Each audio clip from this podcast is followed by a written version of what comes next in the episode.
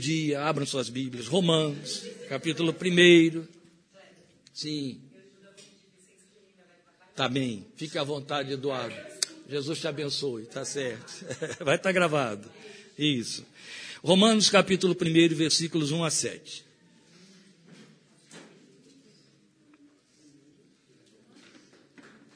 Vocês vão ouvir e receber essa palavra que eu assumo que vai ser falada de forma bem objetiva e curta.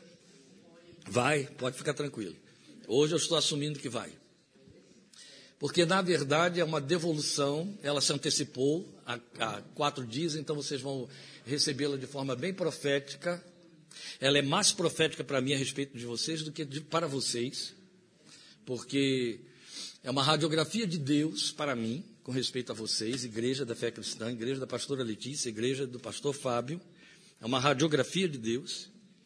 Por isso que eu fiquei na luta com Deus, dizendo: vale a pena, Deus, vale a pena, vale a pena. Não estou dizendo que vocês têm um entendimento pequeno. O que eu estou dizendo é que esse, esse tipo de palavra, que igreja nenhuma fica pregando por aí, porque não tem auditório para ouvir, tem, ninguém tem interesse em ouvir esse tipo de ministração. Mas ela vai como uma, uma palavra profética para vocês, uma radiografia de Deus para mim a respeito de vocês, e eu fico profundamente grato por isso. Hoje, depois de toda essa manifestação aí de entusiasmo por aparecermos aqui depois de três anos, ou mais o que, que esteja por detrás, a verdade é que Deus me prova isso mais uma vez, que de fato é o seu propósito e ele então os vê como filhos da casa. Romanos 1, de 1 a 7. Paulo, servo de Cristo Jesus, chamado para ser apóstolo, separado para o Evangelho de Deus, o qual foi prometido por ele de antemão por meio de seus profetas nas Escrituras Sagradas, acerca de seu filho, que, como homem, era descendente de Davi e que, mediante o Espírito de Santidade, foi declarado Filho de Deus com poder, pela sua ressurreição dentre os mortos, Jesus Cristo, nosso Senhor. Por meio dele, por causa do seu nome, recebemos graça e apostolado para chamar dentre todas as nações um povo para a obediência que vem pela fé. E vocês também estão entre os chamados para pertencerem a Jesus Cristo. A todos os que em Roma são amados de Deus e chamados para serem santos, a vocês graça e paz da parte de Deus, nosso Pai, e do Senhor Jesus Cristo. Vamos falar com Deus. Por favor, Pai, eu me coloco em tuas santas mãos por meio de teu filho Jesus e te rogo que o teu Espírito comunique esta palavra aos nossos corações comunica esta palavra, por mais breve que seja, ao coração de todos os teus filhos. Comunica esta palavra conforme tu queres que ela se grave em nossas entranhas, em nosso pensamento, independente de que voltem a ouvi-la depois por estar gravada em mídia, mas que ela se grave agora, que ela se grave no momento da sua manifestação, que ela deixe marcas, e marcas que glorifiquem teu santo nome pelas respostas que serão levantadas diante de ti. Eu quero te agradecer por receber esta palavra esta manhã. Eu quero te agradecer porque ela foi selecionada por ti. Tu determinaste, tu escolheste como um oráculo para este nosso encontro desta manhã, deste 28 de maio. Eu te glorifico, meu Deus, porque o Senhor está dizendo à igreja, falando para a igreja, comunicando à igreja, teu pensamento a respeito da igreja.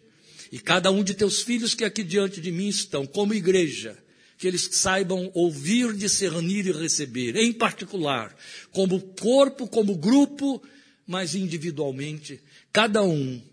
E cada um de nós, que com eles compomos este momento de culto e adoração ao teu santo nome, que cada um de nós possa absorver esta palavra, assumir responsabilidade sobre ela e transformá-la em objeto de culto para o teu santo nome.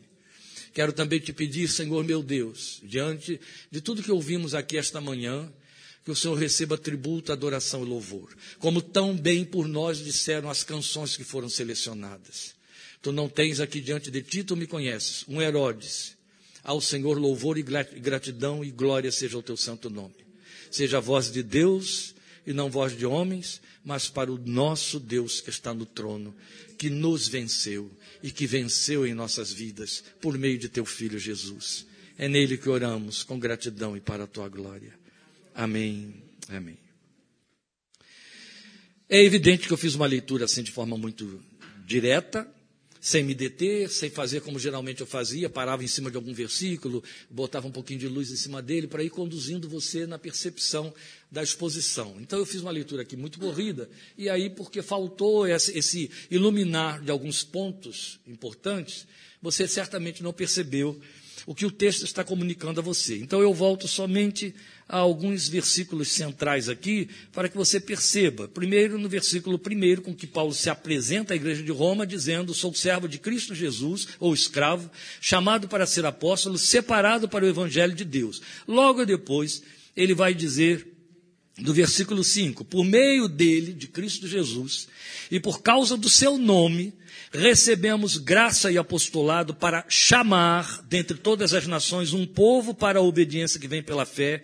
E vocês também estão entre os chamados para pertencer a Jesus Cristo. Então, eu estou salientando aqui, dando ênfase ao chamado para, chamado para, nos versículos 5, 6 e 7. A todos os que estão em Roma, são amados de Deus e chamados para serem santos. Esses são os pontos. O nosso tema, que eu estava, que eu, no qual eu pensei primeiramente, foi chamados até onde?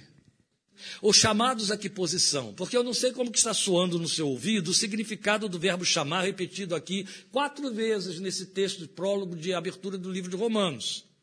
Mas, geralmente, ele não é, é, é comunica um significado imediato.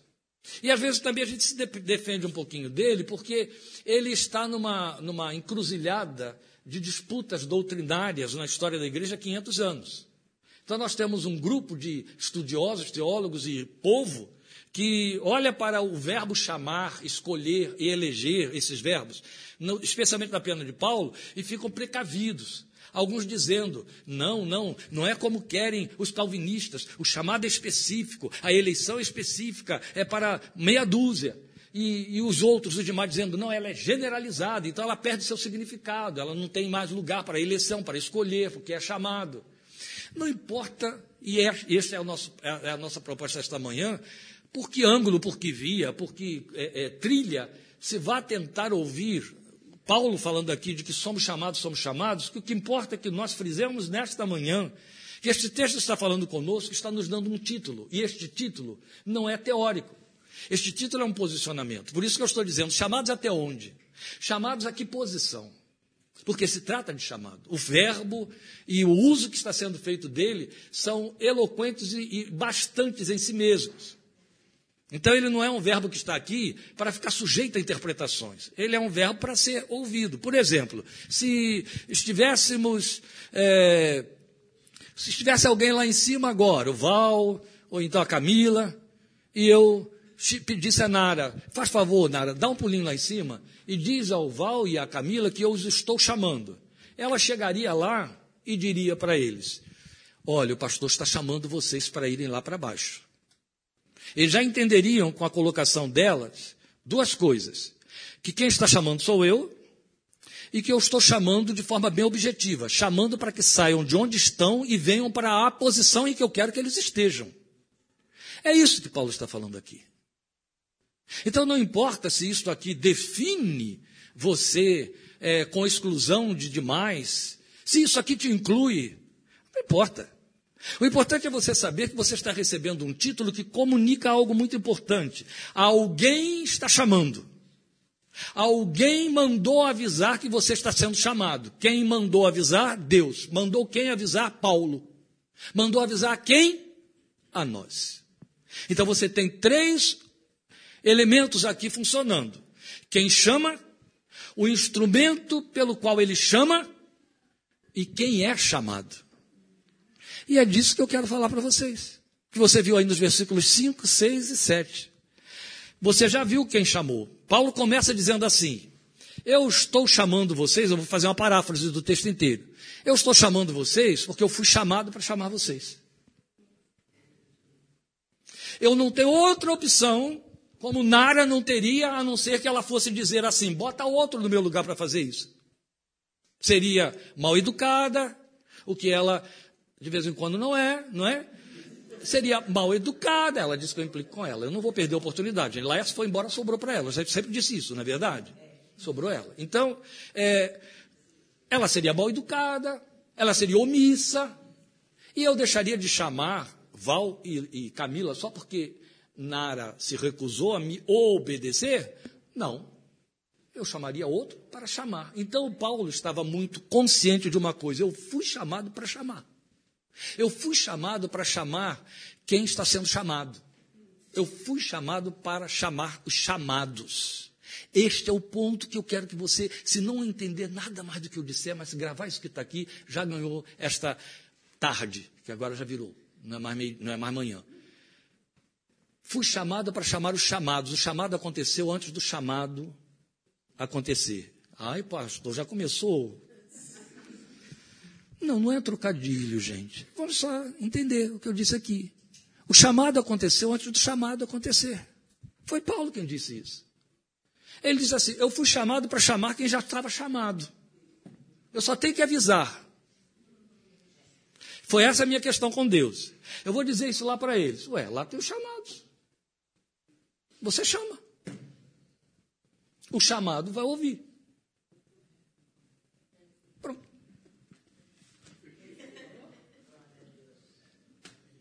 Entendeu? Por quê? Primeiro, vou dar outros textos, mas Jesus disse isso. As minhas ovelhas ouvem a minha voz e a conhecem. Ele chama para fora as ovelhas e elas o seguem. João 10, 3 a 5. Ele chama para fora as ovelhas, elas ouvem a sua voz e o seguem. As minhas ovelhas ouvem a minha voz e me seguem. Depois você vai ter, eu, tenho isso aqui em algum lugar, olha que coisa bonita. É, foi Jesus também quem disse, está aqui, eu sei que não, não saiu daqui porque é, eu escrevi aqui. Eu vou achar que para poder chamar minha atenção desse olho que está precisando operar, eu, eu botei em itálico. Eu vou achar, está aqui em algum lugar. Mas é um texto também, João, João 8,47. Olha que bonito. João 8,47, Jesus disse assim: Aquele que pertence a Deus ouve o que Deus diz. Eu preciso questionar mais isso aqui. Quem não ouve o que Deus diz, está provando o quê? Não, o verbo qual foi usado? Foi Jesus quem disse. Não pertence a Deus. Quem pertence, faz o quê? Ouve o que Deus diz. E ele não deixou barato, não. É o João 8,47. Aquele que pertence a Deus ouve o que Deus diz. Foi Jesus, viu, gente? Não foi João que disse isso, não. E se fosse João que dissesse, era o Espírito Santo falando através de João, mas foi Jesus mesmo. Vocês não o ouvem, aí ele está dando a bordoada dele, porque não pertencem a Deus. Pronto, não é a conclusão lógica. Eu fiz vocês anteciparem o que o próprio Jesus falou. Ele não tinha dito. É uma questão de uma assertiva. Ela é uma premissa que se cumpre, não é assim? Então o que, é que ele diz? Aquele que pertence a Deus ouve o que Deus diz. Se vocês não estão ouvindo, é porque não pertencem a Deus. Então, o que, que ele está dizendo? O chamado ouve quem chama. A ovelha ouve o pastor. Os chamados vão saber que estão sendo chamados. Mas a nossa questão aqui é chamado até onde? Chamado para onde? Está tudo respondido aqui dentro do texto. Então, nós vamos a ele. Veja, é muito, é muito significativo a gente considerar é, um, um, o ponto de Paulo identificar os que são chamados pela resposta que eles dão ao chamado.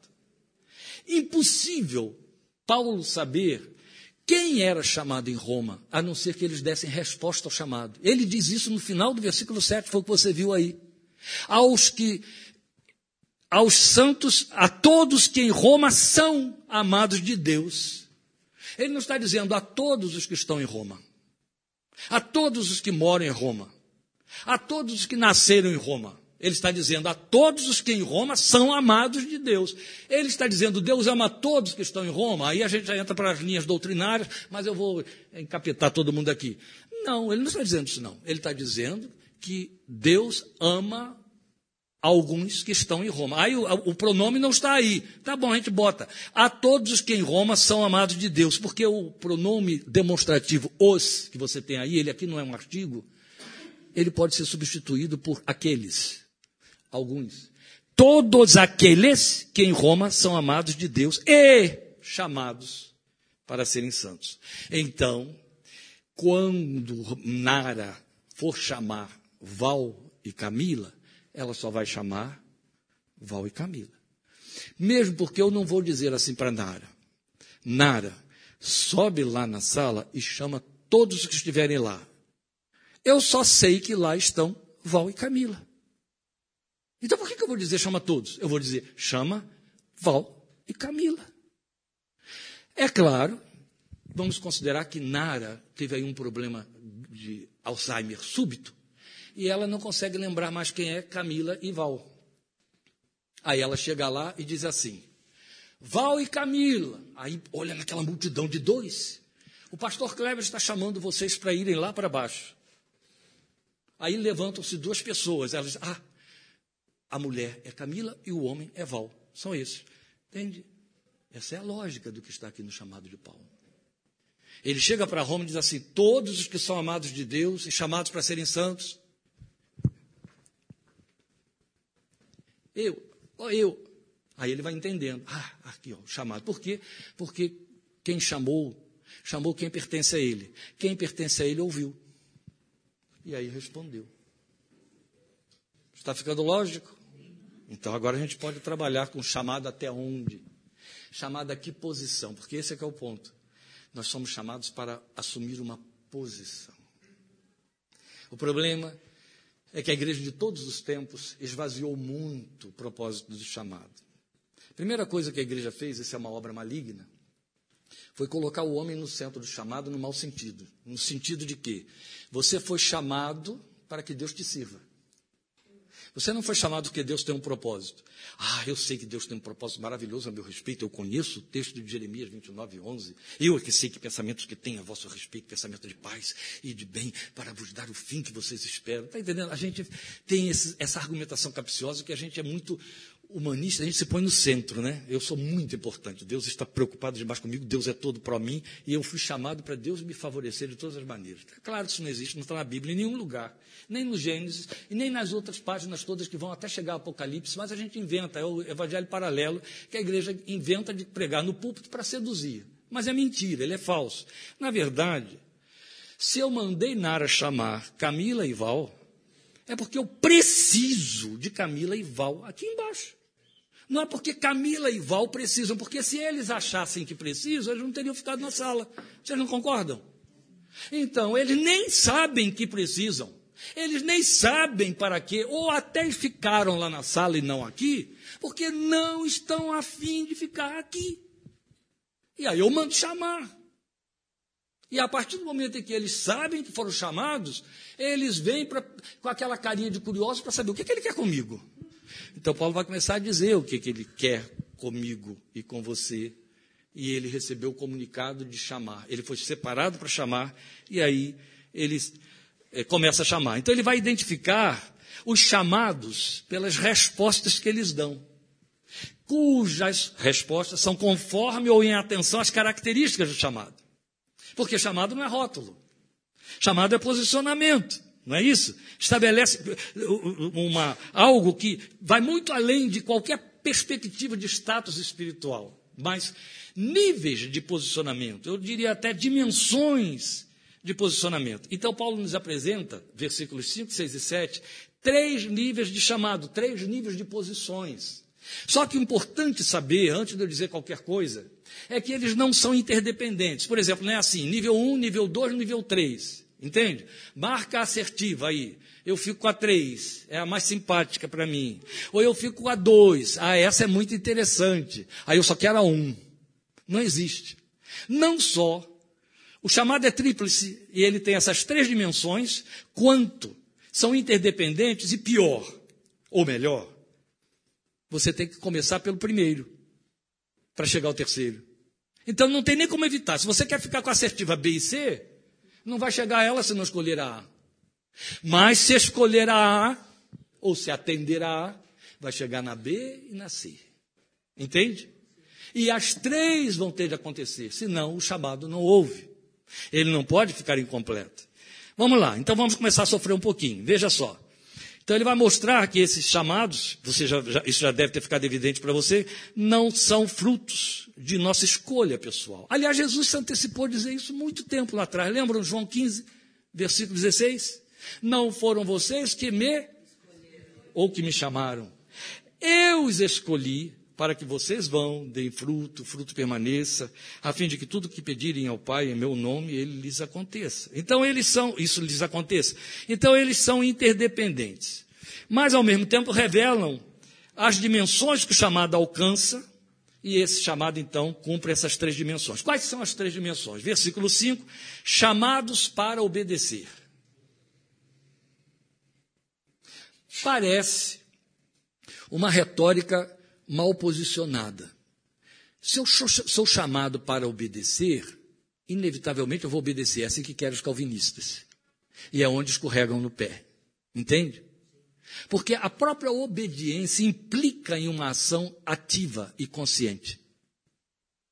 Se o obedecer for mecânico, ele não tem valor.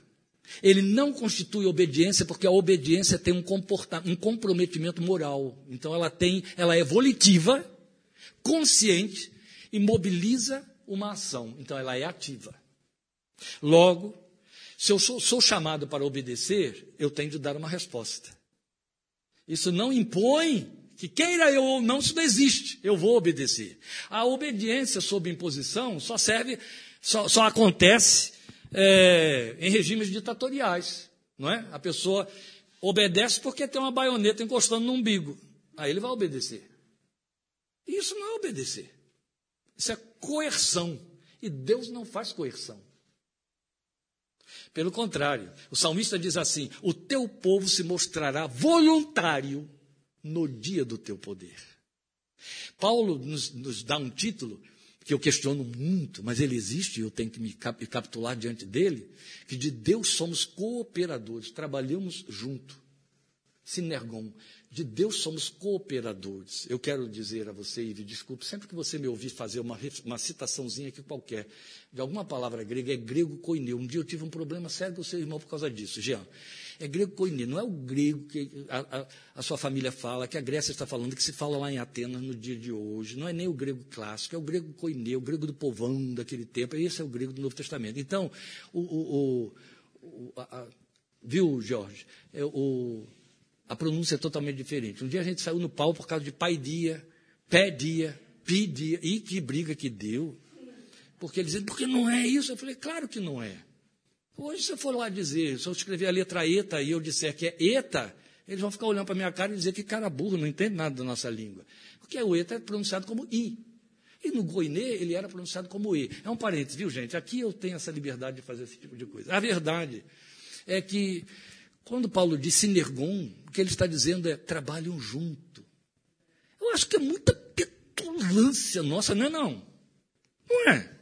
Mas esse título nos é chegado para falar de quê? De voluntariedade. Deus investe nisso. Sabe? Eu, eu gosto do texto de Jó que diz assim: ao cheiro das águas voltará a florescer. É isso mesmo. O sujeito está lá murchinho, desanimado. Aí Deus chega e diz: acorda, eu tenho algo para você. É? estou dentro. Né? É mais ou menos assim. É. Sinergon. Cooperando, é. Vamos juntos. Então, veja. Chamados para obedecer. É a primeira dimensão do chamado e a porta de entrada. Se eu não respondo a ela, não vão acontecer as outras. Mas não é bonito saber que eu fui chamado para obedecer? Me está sendo oferecida a proposta de cumprir esse chamado. Então há uma resposta do meu lado chamado para obedecer, isso não vai ser imposto sobre mim. Agora, é claro, o texto deixa claro, e eu não posso gastar mais tempo para poder cumprir o que eu prometi a Camila, que é chamado para obedecer como integrantes do povo de Deus. Isso nos faz, nos torna integrantes do povo de Deus. Ó, por meio dele, por causa do seu nome, recebemos graça e apostolado para chamar dentre as nações um povo para a obediência que vem pela fé. Você só se constitui povo de Deus, igreja, a partir do momento que obedece a fé evangélica, a fé do evangelho, porque não é obedecer à fé, aquela coisa mágica, invisível, que às vezes emerge de dentro de um culto e via de regra não é verdadeira. Não, é fé evangélica, a fé que emana do evangelho, a fé que o evangelho discute, que o evangelho ensina e mostra para nós. Depois ele vai dizer, no versículo 6, que em decorrência disso, esse mesmo povo que foi chamado para obedecer à fé, foi chamado para pertencer ao Senhor Jesus Cristo. É bonito, porque se Jesus é a palavra viva e eu fui chamado para obedecer a palavra, eu não tenho outra opção a não ser pertencer à palavra, que não existe outra forma de obedecer a não ser com pertencimento, entrega. Entende? Então eu fui chamado para pertencer a Jesus. Aqui começa a ficar bem gostoso, porque esse negócio de obedecer não é bom para ninguém em lugar nenhum. Criança nenhuma gosta, nem o adulto. Não é? Se a gente começou não gostando, fica velho não gostando também. Então, quando você ouve dizer que você foi chamado para obedecer, você, mas quando você ouve dizer fui chamado para pertencer, você tem a ilusão de que isso é bom. A primeira coisa que lhe ocorre é: olha que status, que coisa boa, eu fui chamado para pertencer ao Rei dos Reis, Senhor dos Senhores. É tonto, você não está entendendo que o que ele está dizendo é: eu sou seu dono, acabou para você. É, entendeu? Pertencer significa despertencer-se. Esse é o detalhe. Chamado para pertencer. Bem, eu já dei o primeiro passo, o outro é praticamente automático ou inevitável, não é? Eu fui chamado para obedecer, eu disse amém. O negócio agora é o evangelho, e então eu pertenço a Jesus. Eu vou cumprir o segundo chamado, pertencer a Jesus. Vamos aqui, cara a cara. Funciona. Você sabia que você pertence a Jesus faz de você alguém que se despertence? Hum? Vamos ser verdadeiros, gente. Vamos ser honestos. O que, é que a gente faz com a vida da gente, com as decisões da gente, com o dia a dia? Onde a gente gasta o dinheiro que tem? O tempo, a agenda, o programa que faz da agenda? Hã? Qual é o último espaço que você deixa? Não é para fazer o que estamos fazendo hoje aqui? Não é verdade? Então a gente pertence a quem? Conversa fiada, a gente pertence a si mesmo. Então significa que se eu obedecer, eu estou falhando ainda no outro ponto aí. Porque o meu pertencimento tem um sentido muito intenso. Que significa pertencer a Jesus, e isso quer dizer assumi-lo como cabeça, como Senhor, como dono. Pedro vai fundo e diz assim: vocês são propriedade peculiar. Que troço esquisito, né? Quem aqui não gosta de ser proprietário? Não é verdade? As nossas relações trabalhistas e interpessoais criaram aí uma linguagem que é até indecente, mas ela funciona. Patrão, né? fulano é meu patrão, a patroa, né? meu chefe. Mas a gente convive com isso porque esse chefe gratifica. Ele paga meu INSS, às vezes ele paga o FGTS, ele me dá férias, ele paga meu salário. Aí até paparico ele, chama de patrão, patroa.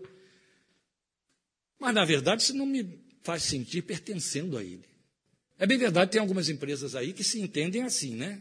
Ela decide se você vai ter filho, se não vai ter filho, se você vai ter férias, não vai ter férias, se você pode realmente no funeral de sua mãe ou não. Elas decidem.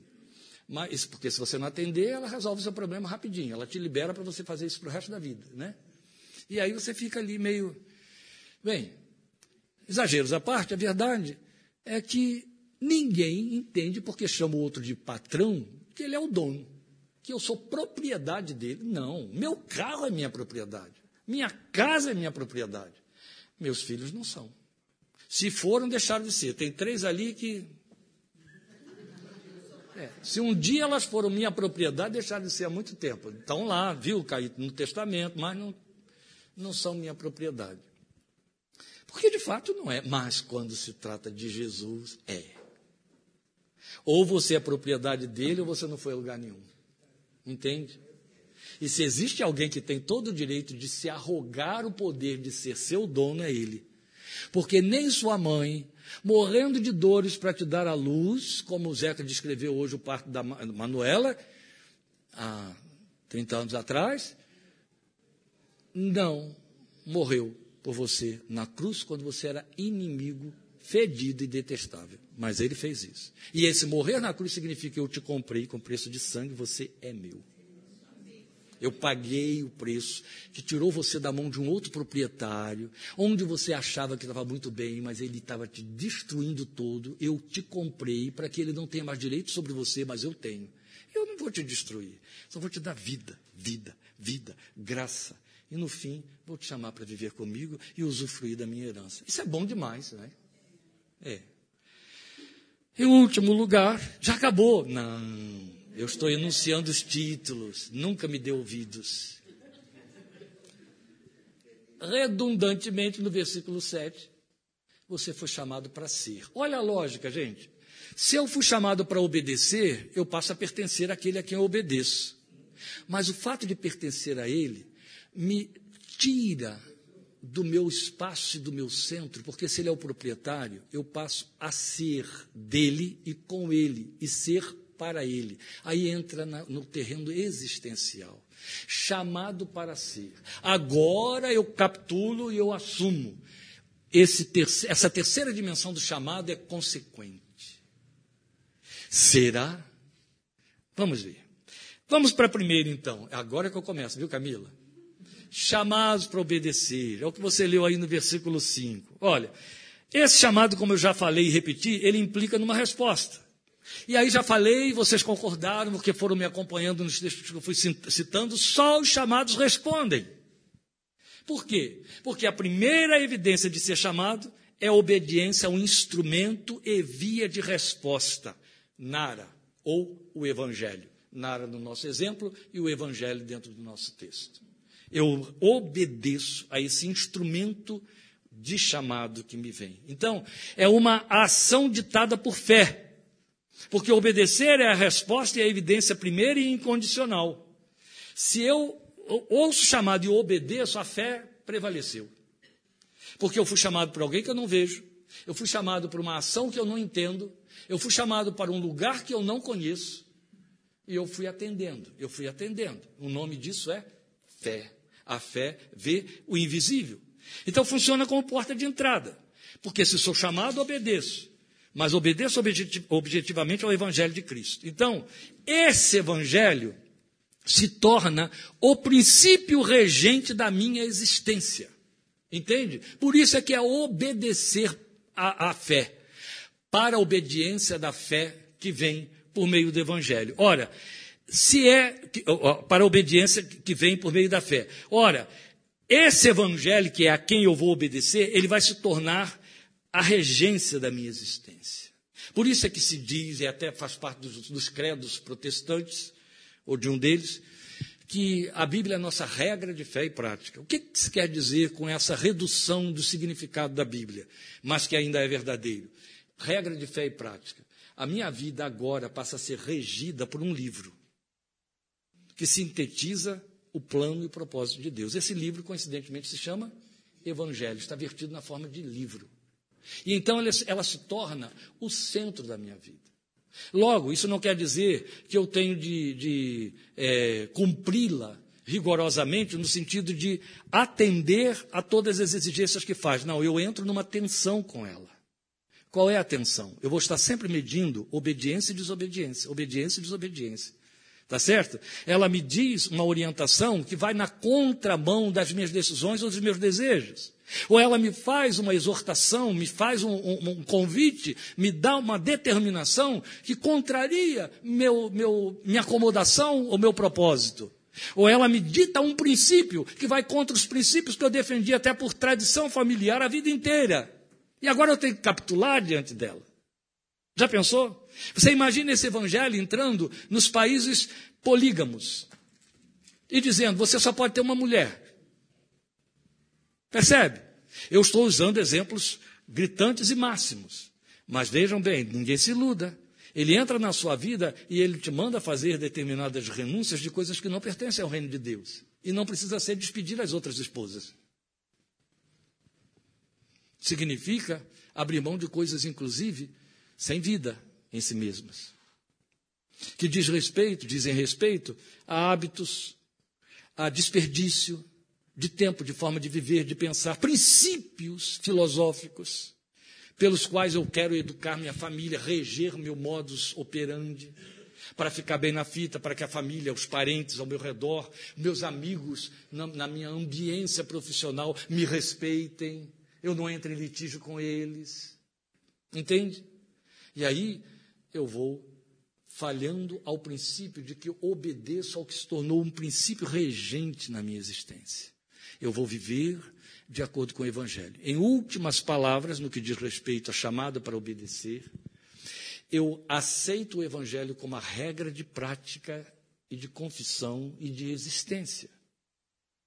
E vou entrar nessa tensão com ele até o último dos meus dias. Vou ficando cada vez mais à vontade, confortável, conforme eu vou me adaptando a ele. Vou abrindo mão do que ele contraria, do que ele reprova. E vou atendendo ao que ele apela, ao que ele solicita. Por exemplo, a primeira coisa que esse evangelho estabelece para mim, eu fui chamado para Então, a primeira coisa que ele estabelece é que eu fui estabelecido para ser adorador. E aí, adorador, você pensa que é aquele que vem duas vezes na semana para o grupo que se reúne e canta? Não.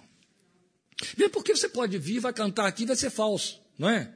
Eu me lembro de quantas vezes, meu Deus, não faço mais isso não, porque graças a Deus não sou mais pastor de igreja, mas eu botava um hino que nós tínhamos de salmos e hinos, e eu nunca, não sei como é que aquele povo me aturou, eu nunca deixava o povo cantar sem dizer, cuidado, você pode sair daqui ser fulminado ali fora, porque olha o que você está dizendo nessa confissão. Era um hino de uma letra terrível, que ele dizia assim, tudo, ó Cristo, a ti entrego, por ti tudo deixarei, resoluto mas submisso, sempre a ti eu seguirei. Para piorar, tinha um coro.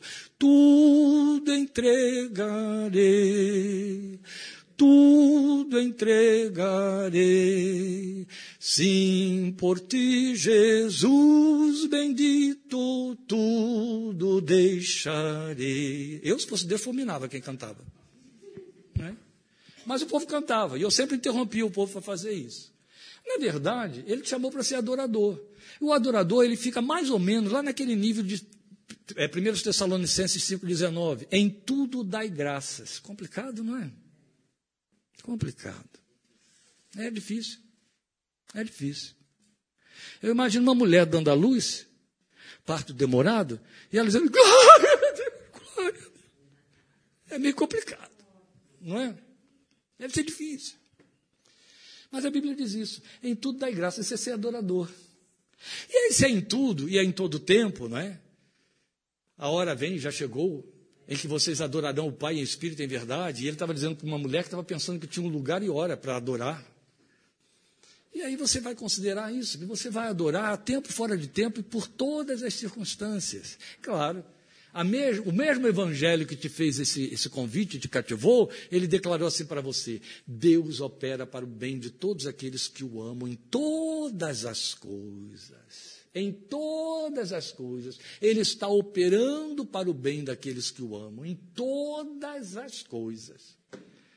Complicado, porque a gente tem uma definição de prazer, não é assim?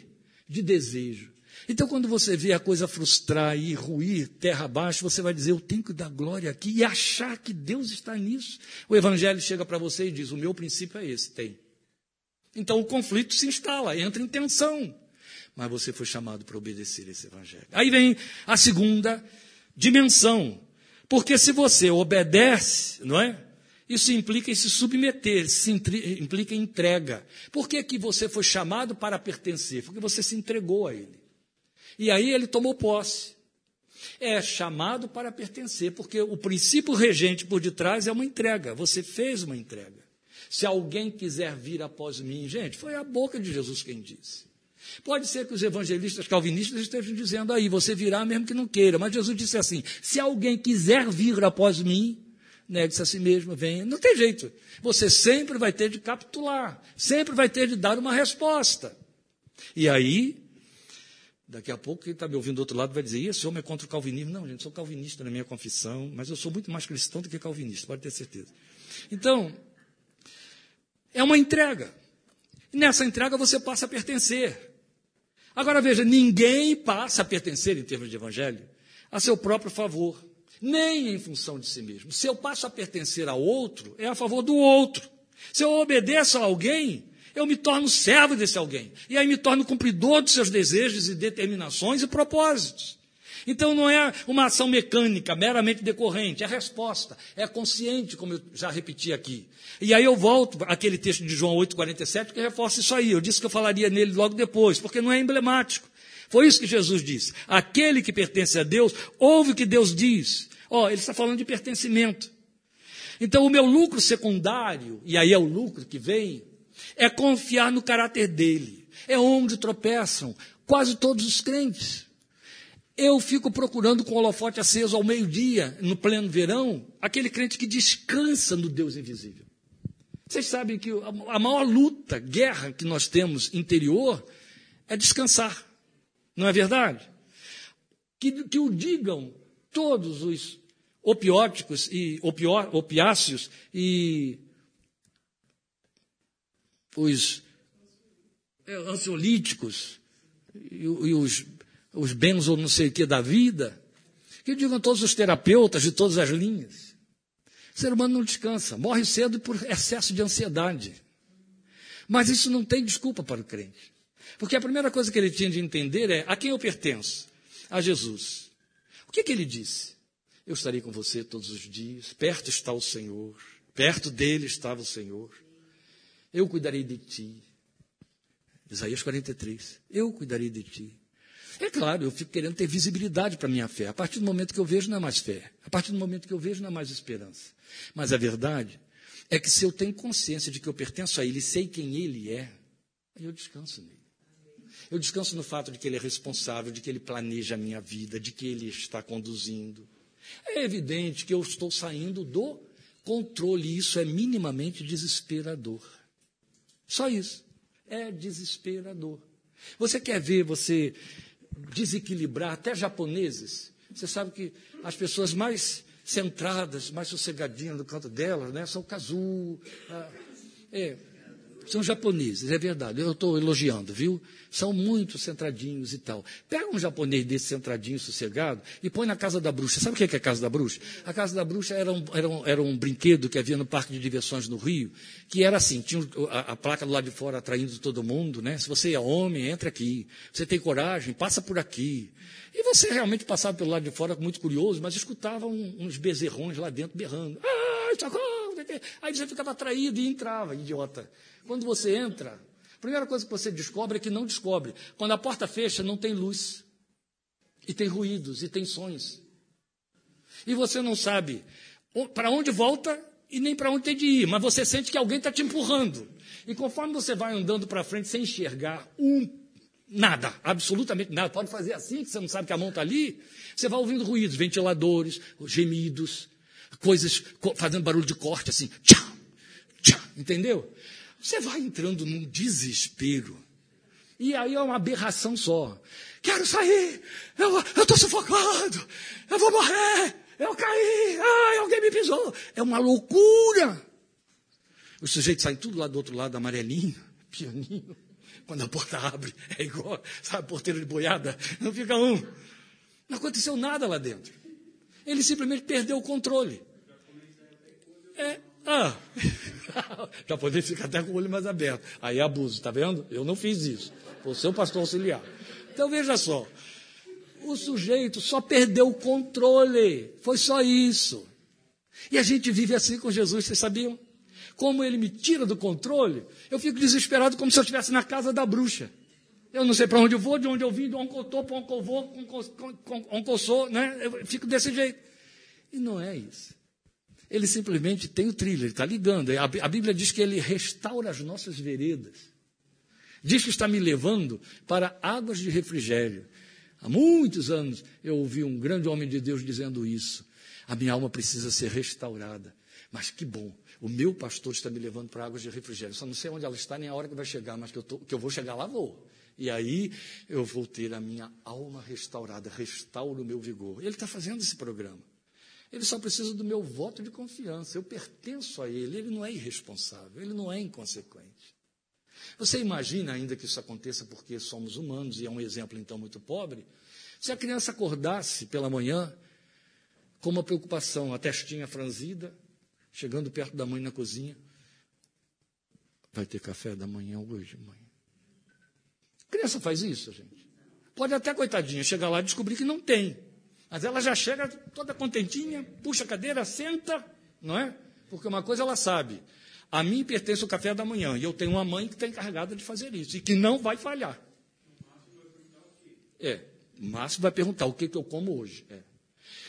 Mas a gente vai noutra posição. Chegou meu neto. Está ali. A gente vai noutra posição. E agora, para terminar, Camila, agora é a terceira mesmo. A verdade é que se ele assume a minha responsabilidade, logo isso é resposta a uma entrega. Se eu passo a pertencer a outro, eu saio do centro do meu poder de decisão e escolha, por isso que eu perdi o controle. Se eu perco o controle, eu entro numa crise existencial benéfica, chamada o que que eu sou. quem eu sou. Mas a única pergunta que caberia no meio disso tudo é: para que eu sou? Porque uma coisa é certa, eu passei a ser. E ele está dizendo aqui: chamados para ser santos. Estão em Roma, mas não são de Roma. Chamados para serem separados, para ficarem circunscritos ao, a uma vida cristocêntrica. Chamados para pertencer, chamados para estarem separados, que santo quer dizer separado. Então, chamado para ser exclusivo. Então, saio do centro da, do meu poder de decisão. O próprio pertencimento por si só vai implicar nessa separação. E separação redunda em quê? Por isso que é ser. Em afinidade, em caracterização. Eu anotei aqui uma ilustraçãozinha que eu achei que era importante colocar. Se eu me torno cidadão de um país, eu não nasci lá, mas eu me torno cidadão daquele país, minimamente eu tenho de assumir a sua cultura, eu tenho de prestar juramento à sua bandeira, não é verdade? Então eu vou assumir a sua cultura, as suas leis, as suas responsabilidades e direitos. Eu nunca vou poder usar a desculpa de que, mas sabe o que acontece? Eu estou aqui, eu, eu sou cidadão americano, mas eu tenho aquele jeitinho brasileiro, né? E eu não pude evitar. É cadeia mesmo. É. Não, eu sei que eu não posso não vou ofender ninguém, gente, eu vou usar uma expressão chula dos cariocas. Carioca, que é o pior motorista que existe neste país, ele tem umas expressões de deboche muito. Não posso fazer baianada, não estou machucando ninguém. É, é, é, a expressão deles para. Posso fazer baianada nos Estados Unidos. Faço lá no Rio de Janeiro. Você faz baianada no Rio de Janeiro, o máximo que vai acontecer é alguém xingar sua mãe. Na cadeia você não vai parar, nem vai perder a carta. Vai fazer nos Estados Unidos, vai fazer na Espanha. Corre lá pelas avenidas principais da Espanha sem levar dinheiro no bolso. Porque quando você infringir a lei, ele vai te encostar e você só sai dali se pagar em dinheiro vivo. Se não tinha o dinheiro vivo, não sai não. Você vai sair dentro do carrinho dele e o carro vai ficar lá. E você vai morar atrás de umas quatro grades até o dinheiro aparecer. É assim. Entendeu?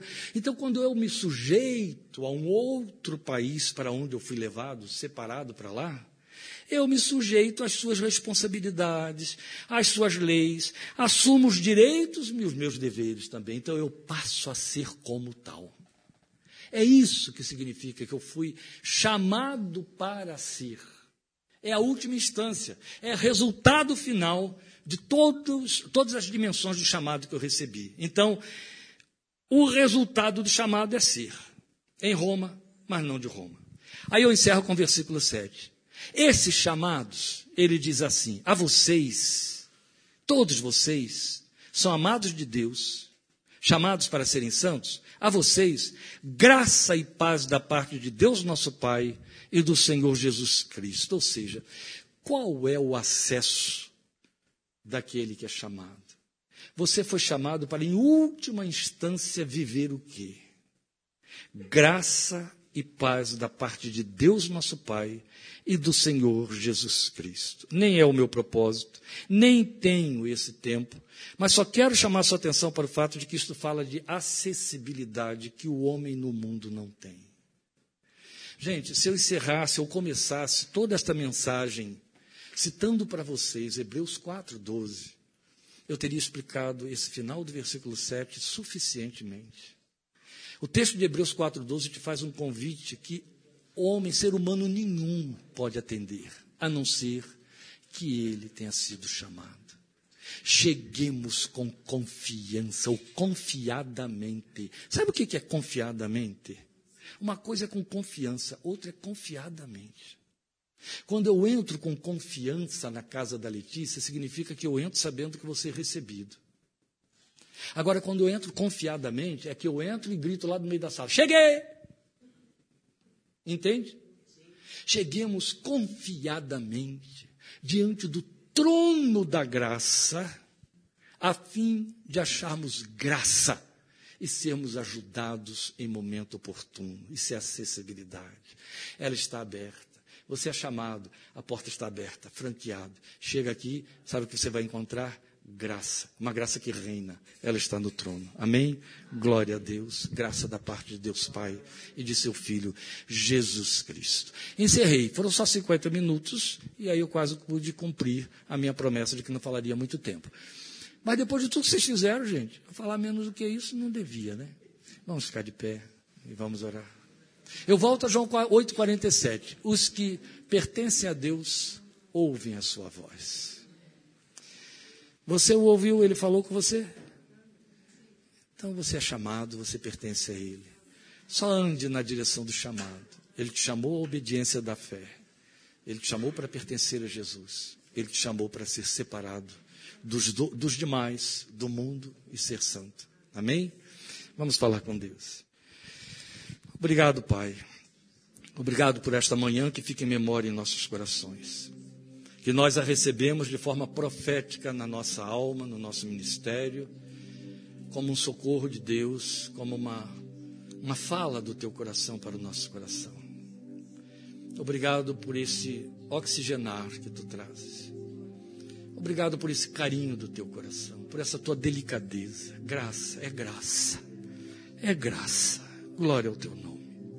Obrigado pela igreja, pela vida da igreja. Obrigado pelo povo por quem Jesus morreu. Que o teu espírito foi catar nos quatro cantos da terra e que reúne aqui e ali e aglomera, mas põe neles o selo do teu espírito.